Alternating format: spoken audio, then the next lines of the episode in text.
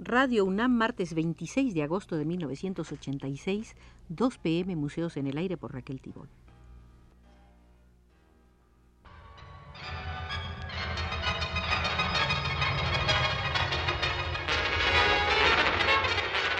Radio UNAM presenta Museos en el Aire. Un programa a cargo de Raquel Tibol, quien queda con ustedes. Segunda visita, segunda, al Museo del Artista de Aguascalientes, Gabriel Fernández Ledesma, quien falleciera en el mes de agosto de 1983.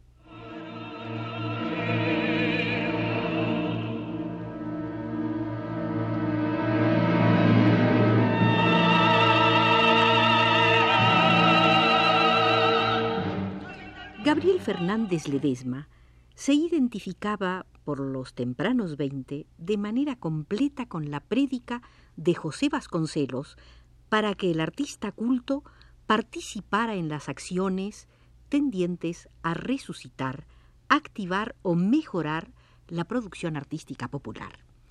Con Montenegro, Enciso, el doctor Atl y Adolfo Bestmogart, participó en el descubrimiento, el estudio y la entusiasta valoración de las artes populares. Entonces y después hubiera suscrito lo expresado en 1921 por el doctor Atl en su libro Las artes populares en México. Las artes populares en México, decía Atl, son importantes porque ellas satisfacen vitales necesidades sociales por la variedad de sus productos, porque todas tienen en sus formas o en su técnica o en su espíritu decorativo o en sus coloraciones el sello de un innato y hondo sentimiento estético, porque algunos de sus productos son de un valor artístico de primer orden. La catarata de iniciativas vasconcelianas significaron para el joven Gabriel Fernández Ledesma la posibilidad de trabajar en los más variados campos del arte. En 1921 pudo participar en el nacimiento del muralismo. Con Julio Castellanos y Javier Guerrero, integró el equipo de ayudantes de Montenegro para la decoración del ábside de la iglesia de San Pedro y San Pablo convertida en biblioteca panamericana, con un tablero al temple sobre el árbol de la ciencia. Para complementar esa decoración, se decidió recubrir los lambrines y algunos tableros con azulejos.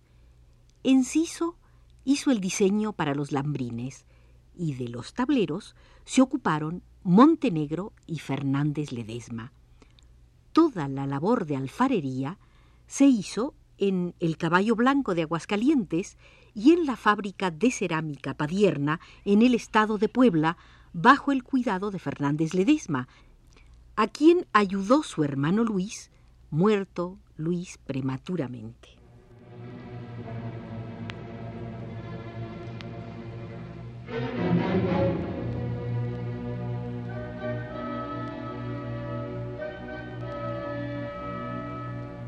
En 1922, Gabriel Fernández Ledesma volvió a colaborar con Roberto Montenegro en la decoración del pabellón de México construido en Río de Janeiro por los arquitectos Carlos Obregón Santacilia y Carlos Tarditi para la celebración del centenario de la independencia del Brasil. La diversidad de experiencias técnicas y conceptuales en el quehacer artístico el conocimiento directo del complejo mosaico de tradiciones y culturas en el vasto territorio de un país que comenzaba a restañar las heridas de una cruenta guerra civil, llevaron al artista adolescente a plantearse el problema de la identidad mexicana en la producción artística realizada por quienes habían pasado por escuelas y academias y actuaban como profesionales en el correspondiente medio metropolitano. Entrevistado para Revista de Revistas en diciembre de 1922, Fernández Ledesma expresó Los pintores, después de realizar tentativas en un principio desorientadas, y en las cuales persisten aún muchos de ellos, siguiendo modas y expresiones europeas tales como el cubismo, que hace diez años tuvo su efervescencia en París, han venido a comprender la necesidad de hacer un arte social y con orientación decorativa educacional. Hasta ahora el arte entre nosotros había aceptado explícitamente el hacer arte por el arte mismo, es decir, un arte íntimo y egoísta, para el cual daban su aprobación los amigos íntimos del artista, constituidos en una sociedad de mutuos aplausos. No, el arte debe adaptarse a su medio y a sus condiciones de lugar para que pueda vivir. Por ejemplo, tratándose de decorar una escuela, no debe perderse de vista su finalidad educativa y tener presente que para hablarles a los niños en su lenguaje mismo, necesita el artista infantilizarse. Como en este caso de carácter educacional es indispensable que obre en todos los casos restantes, poniéndose siempre a la altura de las circunstancias y tratando de solucionar todos los nuevos problemas que se le planteen con relación al mundo que generó ese mismo arte. Así hablaba en diciembre de 1922 el Gabriel Fernández Ledesma que tenía 22 años de edad.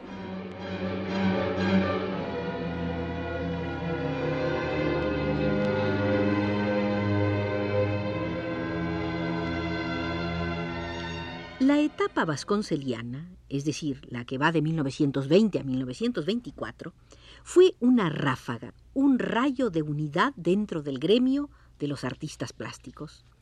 Al salir Vasconcelos de la Secretaría de Educación Pública, esa unidad comenzó a craquelarse. Pero las rupturas no fueron tan profundas como para impedir agrupamientos y alianzas en torno a finalidades muy concretas. Y lo concreto fue para Fernández Ledesma en esa etapa la pedagogía. La sección de dibujo del Departamento de Bellas Artes de la Secretaría de Educación Pública le otorga a Fernández Ledesma en 1925 nombramiento de profesor. Pone a prueba su vocación de servidor cultural.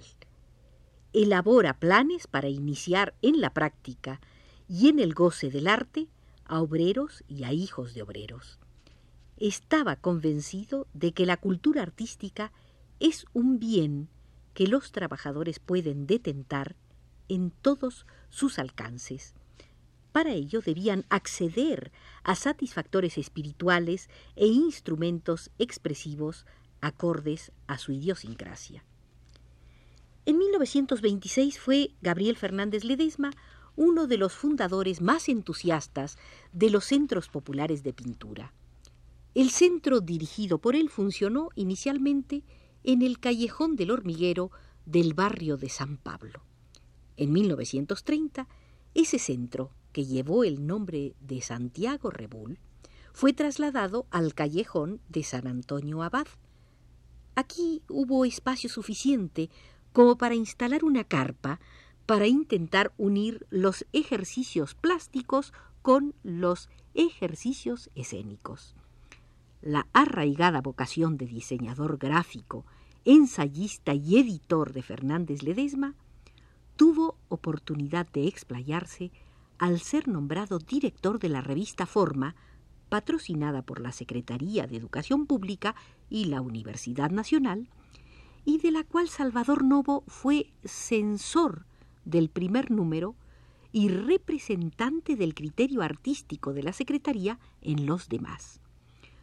Los únicos siete números de la revista Forma, publicados entre 1926 y 1928, son fuente imprescindible para configurar las tendencias estéticas y artísticas en el arte de México durante los años 20. Ahí se hicieron encuestas sobre la producción pictórica, escultórica y arquitectónica de México. Se exaltó la talla en madera y en piedra, a la vez que se valoraba la capacidad de los artesanos lapidarios y ebanistas. Se divulgó el nuevo grabado en madera, se dieron a conocer las más bellas fotografías de Edward Weston y Tina Modotti Se analizó con dignidad, sin pintoresquismos ni paternalismos, la profusa producción artesanal. Se dio a conocer la nueva producción muralista, no interrumpida a pesar de muchas contrariedades. Se reproducía la obra de los más jóvenes, Rufino Tamayo, Jean Charlotte, Manuel Rodríguez Lozano, Carlos Orozco Romero, Máximo Pacheco, Agustín Lazo.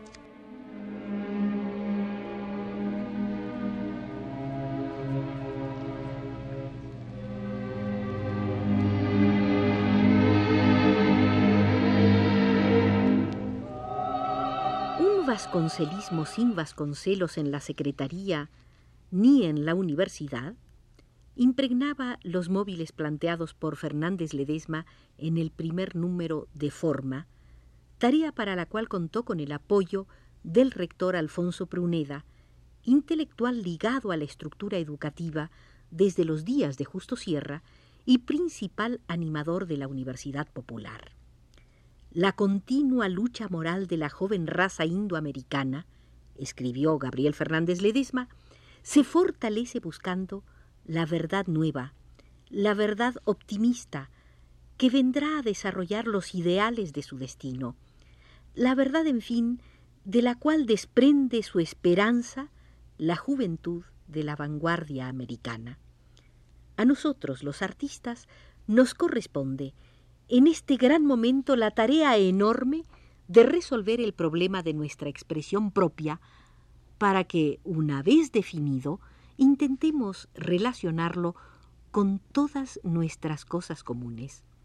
Así, mediante la resolución de nuestra expresividad, la obra plástica continental reasumirá el origen de nuestra sangre, nuestras personales imperfecciones y nuestra gran aspiración espiritual, transformada en sus anhelos y convertida ahora de idealismo contemplativo en idealismo de acción. Trabajemos desde luego para lograr la formación pura del arte de la patria, del arte que refleje nuestra fisonomía particular. Para acercarnos a ella, entreguémonos a la tarea de educar al pueblo en el nuevo concepto estético-racial, nuestra raza presente. ¿Por qué empeñarnos en volver los ojos a Europa para traducir el magnífico poema de nuestra vida americana? Nosotros, artistas plásticos, debemos descubrir la fórmula ideológica expresiva de nuestra patria. A la juventud que se está formando con anhelo de orientación, le interesa sobre todo comprender el enorme valor que significa tener un arte nuestro, concretado en pensamiento e ideas, en concepto, formas y estructuras nuestras. Sin haber conseguido definirnos, la educación estética de las masas será falsa y aún perversa y criminal, y seguiremos agitándonos en una inútil y desorientada lucha.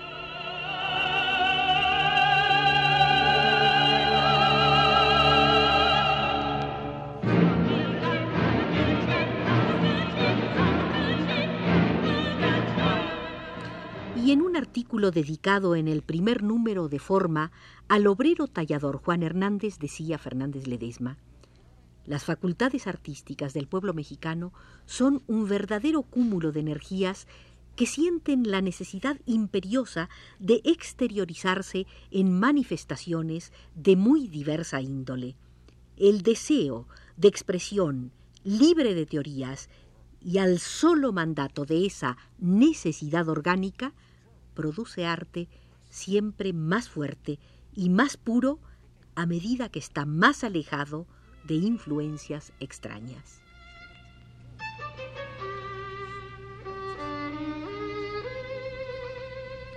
Termina así, estimados amigos, la segunda visita al Museo del pintor, grabador y animador cultural Gabriel Fernández Ledesma. Gracias a Arturo Garro por su conducción desde los controles.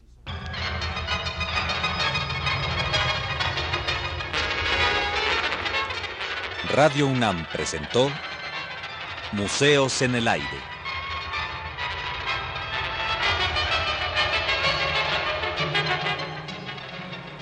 Un programa de Raquel Tibol.